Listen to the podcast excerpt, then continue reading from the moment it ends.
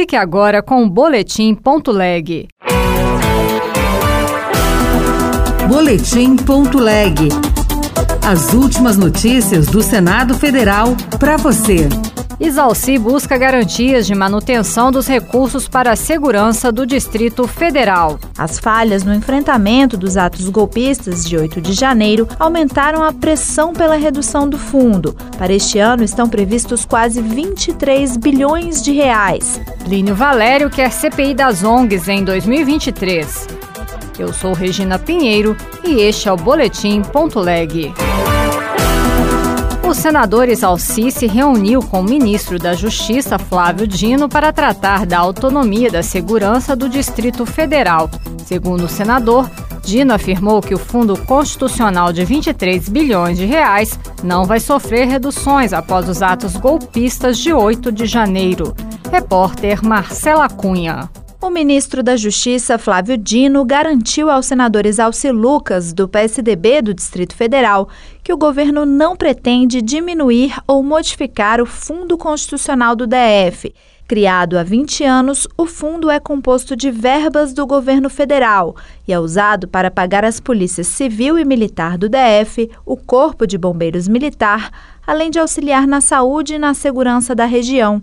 Para este ano estão previstos quase 23 bilhões de reais. As falhas no enfrentamento dos atos golpistas de 8 de janeiro aumentaram a pressão pela redução do fundo, mas para Isalci, o DF não pode abrir mão desse recurso. Houve uma garantia do ministro que não haveria nenhuma movimentação no sentido de modificar ou retirar ou diminuir a questão do Fundo Constitucional aqui do Distrito Federal. Então Brasília não tem condições de perder qualquer recurso nesse sentido.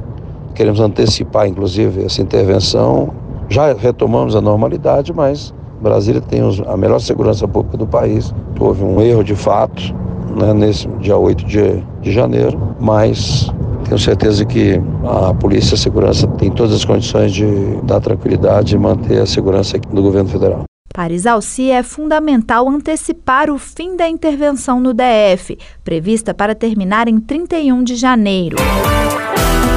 O senador Plínio Valério cobrou para 2023 a instalação da CPI das ONGs. Repórter Bruno Lourenço. O senador Plínio Valério, do PSDB do Amazonas, diz que a CPI está mais atual do que nunca com a retomada de doações internacionais para o Fundo Amazônia após o governo Bolsonaro. No momento em que, é, por exemplo, Jorge Soros, o milionário, anuncia que deu 100 milhões para as ONGs é, no Brasil, notadamente na Amazônia, e no momento em que é Noruega, Alemanha, França já falam em, em colaborar, né, o, o ator Leonardo DiCaprio fala em, em arrecadar dinheiro para o Fundo Amazônia, é importante que na volta do Fundo Amazônia nós saibamos para onde vão esse dinheiro, qual o compromisso de quem recebe esse dinheiro e para que é esse dinheiro. Plínio Valério diz que somente uma CPI vai conseguir abrir o que ele chama de caixa preta das ONGs na Amazônia.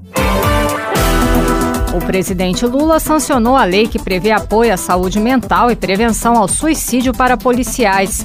O texto recebeu três vetos que serão analisados pelo Congresso Nacional.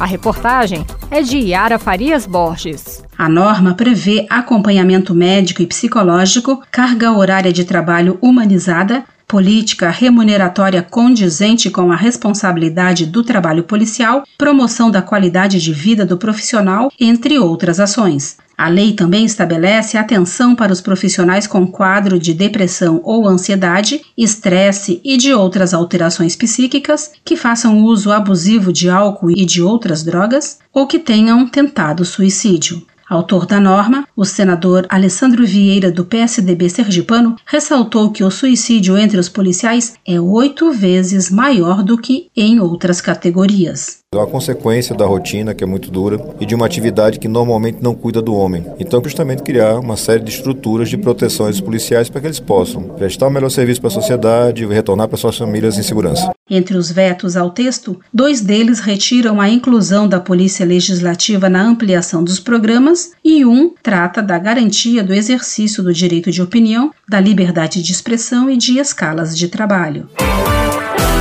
Outras notícias estão disponíveis em senado.leg.br barra rádio.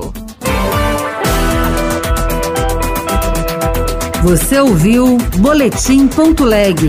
Notícias do Senado Federal.